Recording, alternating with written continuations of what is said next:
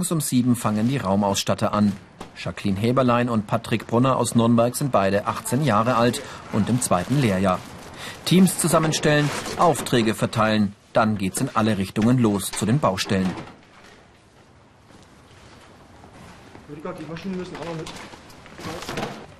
Materialschleppen gehört dazu, oft über viele Stockwerke hinauf. Dann Kanten abkleben, auf der Leiter balancieren, die Wand glatt schleifen. Patrick arbeitet unter Anleitung vom Gesellen Rüdiger Draber. Der Auszubildende legt Mundschutz und Gehörschutz an. Die beiden Raumausstatter bringen neuen Glanz in ein Chefbüro aus den 50er Jahren.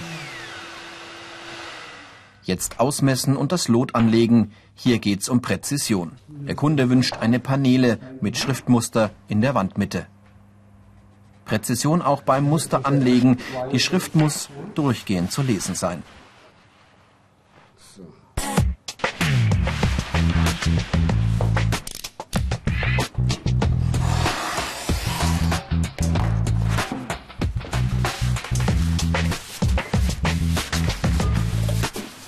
Beim Tapetenkleben wieder darauf achten, dass die Schrift durchläuft. Aufpassen auf Falten und Blasen, am besten von der Mitte her ausstreichen. Zuletzt die Ränder fixieren mit dem Roller. Es ist ein vielseitiger Beruf. Man macht verschiedene Dinge. Man macht nicht jeden Tag das Gleiche, sondern man macht verschiedene Sachen einfach. Und das macht mir sehr viel Spaß. In einem Neubau in der Innenstadt dübelt Jacqueline mit einem Meister Vorhangschienen in die Decke. Dafür muss Jacqueline dann die Polyesterbahnen nur noch per Klettband an der Schiene befestigen. Raumausstattermeister Frank Halsbenning führt Regie. Okay, jetzt kommt der nächste. Am schönsten ist es, wenn man anfangs auf die Baustelle kommt und sieht, wie alles aussieht und dann, wenn man fertig tapeziert hat oder Vorhänge aufgehängt hat, wie es halt dann danach aussieht und die Kundschaft dann, wenn sie lächelnd und zufrieden ist, wenn alles passt, so wie sie es haben will. Patrick bringt jetzt die Randschienen an die Paneele an. Sie geben der Wand erst das Gesicht.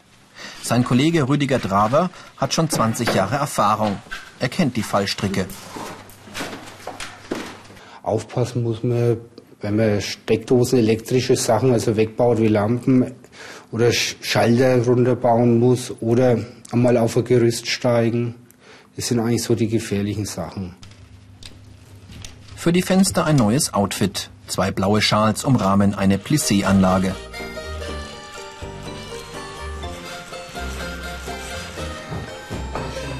Ein Raumausstatter braucht Kraft. Auch Jacqueline muss mit anpacken. Ein Sofa soll zum Polstern in die Werkstatt.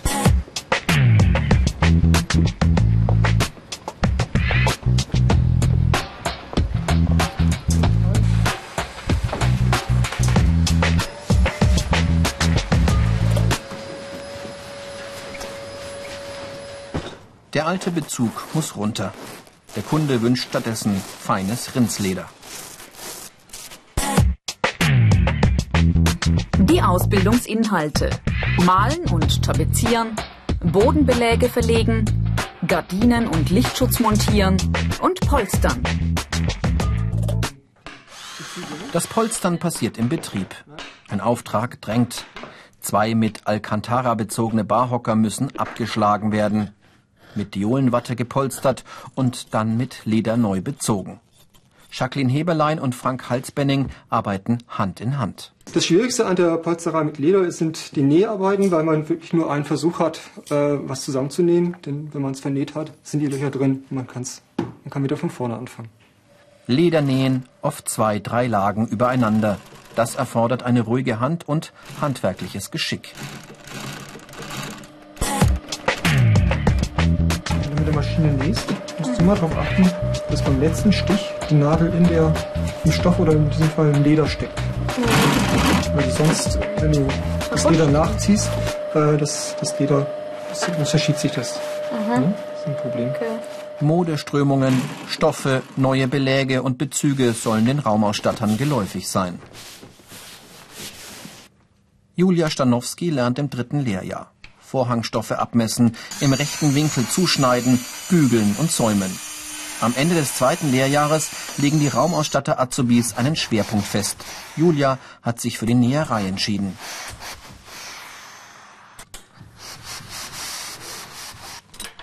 Firmenchef und Raumausstattermeister Stefan Schenk schafft die Aufträge ran. Ein Profi für Farbe, Form und Stil. Er berät die Kundschaft. Gefragt sind räumliches Ja, Vorstellungsvermögen und Kreativität. Für die Wand. Für die Wand? Ja. Wir würden eigentlich gerne diese so verwenden.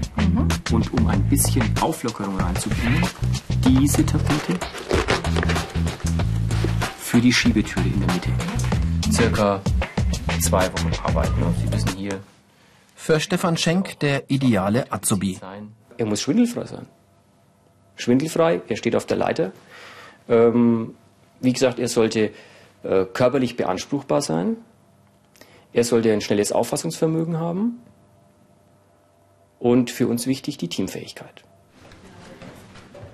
Kümmersbruck in der Oberpfalz. Zwei Raumausstattergesellen polieren ein Wohnzimmer auf. Die letzte Wand streichen, ein neuer Teppichboden. Philipp Pleier ist nach zwei Jahrzehnten im Job längst ein alter Hase.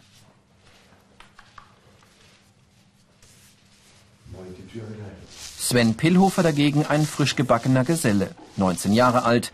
Die Raumausstatter arbeiten meist im Team. Zum Beispiel beim Bodenschleifen. Einer schleift, der andere saugt den Feinstaub auf.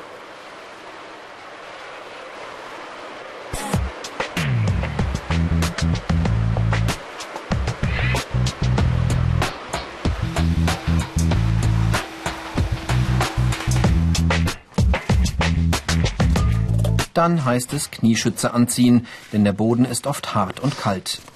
Und die Spachtelmasse staubt. Vor Schmutz, Farbresten und Klebstoff darf sich der Raumausstatter nicht fürchten.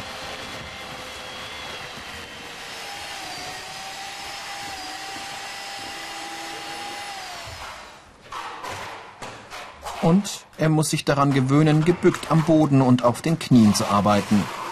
Die alten Hosen sind für solche Arbeitsschritte gerade recht. Jetzt die Spachtelmasse glatt verteilen. Das muss zügig gehen. Sie muss dann noch trocknen. Nachteile. Raumausstatter müssen schwer heben, gebückt oder auf Knien arbeiten, auf der Leiter und über Kopf arbeiten und Schmutz und Staub aushalten. Während der Untergrund trocknet, müssen die beiden jetzt im Freien arbeiten. Mit Pullover und Mütze. Sie lackieren die Fenster eines Wintergartens neu. Ich hätte nicht gedacht, dass der Beruf Raumausstatter so flexibel ist, aber das ist einfach wunderbar, dass man nicht bloß an der Decke arbeitet, sondern auch am Boden. Wenn jemand einen, einen ruhigen Job haben will, dann würde ich eher abraten. Weil es ist schon, man muss einfach engagiert und mit dem Herzen dabei sein. Und immer drängt die Zeit. Der Raumausstatter ist ständig unterwegs. Sven muss jetzt kurzerhand in der Werkstatt aushelfen. Vier Hände schaffen mehr als zwei. Eine Schulkantine in Fellburg bestellt neue Sitzpolster aus Kunstleder für die Eckbänke. 28 Teile inklusive Rückenlehnen, Zuschneiden, Polstern und Tackern. Am nächsten Morgen muss der neue Teppich durchs Fenster ins Wohnzimmer. Das Treppenhaus ist zu eng.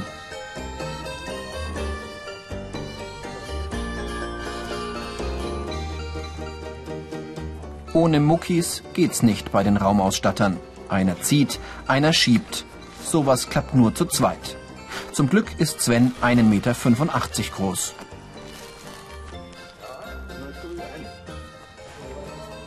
Zum Teppich verlegen heute die saubere Hose. Farbflecken kommen schlecht auf dem neuen Kräuselvelour.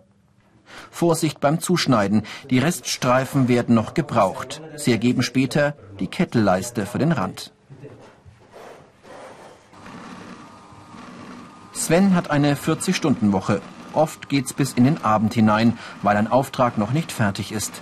Die beiden müssen auch mal samstags ran.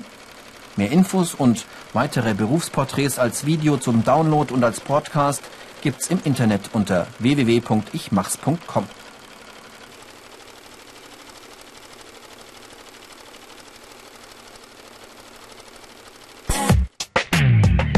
Diese Fähigkeiten sind gefragt. Handwerklich geschickt sein, präzise abmessen und ausrechnen können, Körperlich fit sein und gern im Team arbeiten. Jetzt mit der Zahnspachtel den Klebstoff verteilen. Für Dämpfen, die die Atemwege belasten, hat Philipp keine Angst. Dieser Dispersionskleber ist lösungsmittelfrei, hergestellt auf Wasserbasis. Zugangsvoraussetzung für die Berufsausbildung ist der Hauptschulabschluss.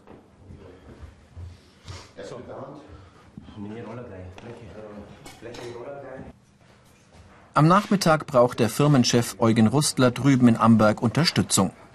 Holzparkett im Wohnzimmer, das liegt im Trend. Und mit Trends muss der Chef sich auskennen. Die Ausbildung zum Raumausstatter hält Eugen Rustler für universell einsetzbar. Auf der ganzen Welt kann einer später damit anheuern.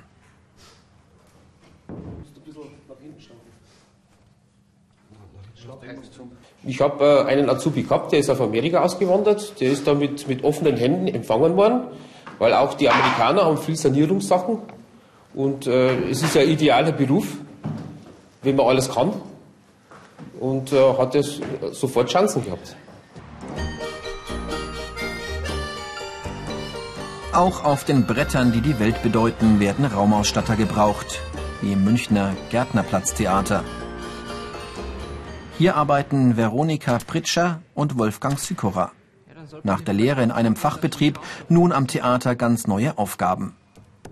Für die Boccaccio-Aufführung bessern sie in der Montagehalle einen Paravent aus. Die Kulisse mit einem Campanile aus Venedig wurde beim Transport ramponiert.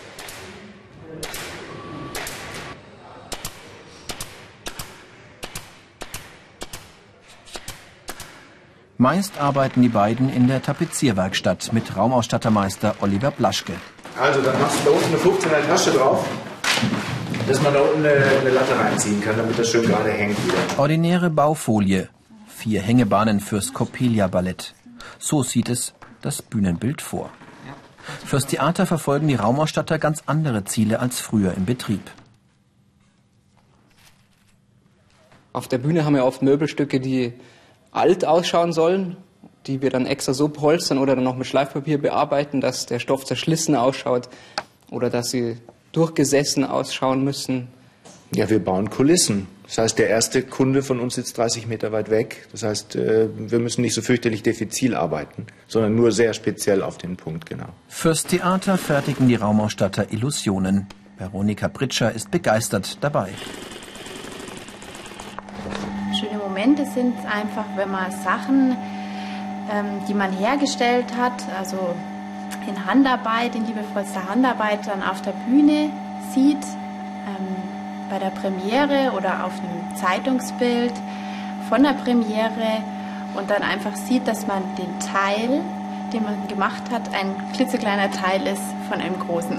Für die beiden gilt der Tarifvertrag im öffentlichen Dienst. Sie verdienen etwas mehr als ihre Kollegen, die Gesellen im Handwerksbetrieb. Dazu mehr im Internet.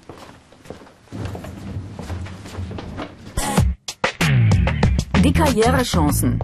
Nach der Gesellenprüfung können Sie die Meisterprüfung machen, dann den Restaurator im Handwerk draufsetzen oder an der Fachhochschule Innenarchitekt studieren. Im Magazin hinter den Kulissen müssen die beiden noch mit Nadel und Faden ran. Diese Heckenlandschaft hat während einer Vorstellung gelitten. Die Raumausstatter bessern aus, was geht, während vorn auf der Bühne die Proben laufen. Carmen von Bissy.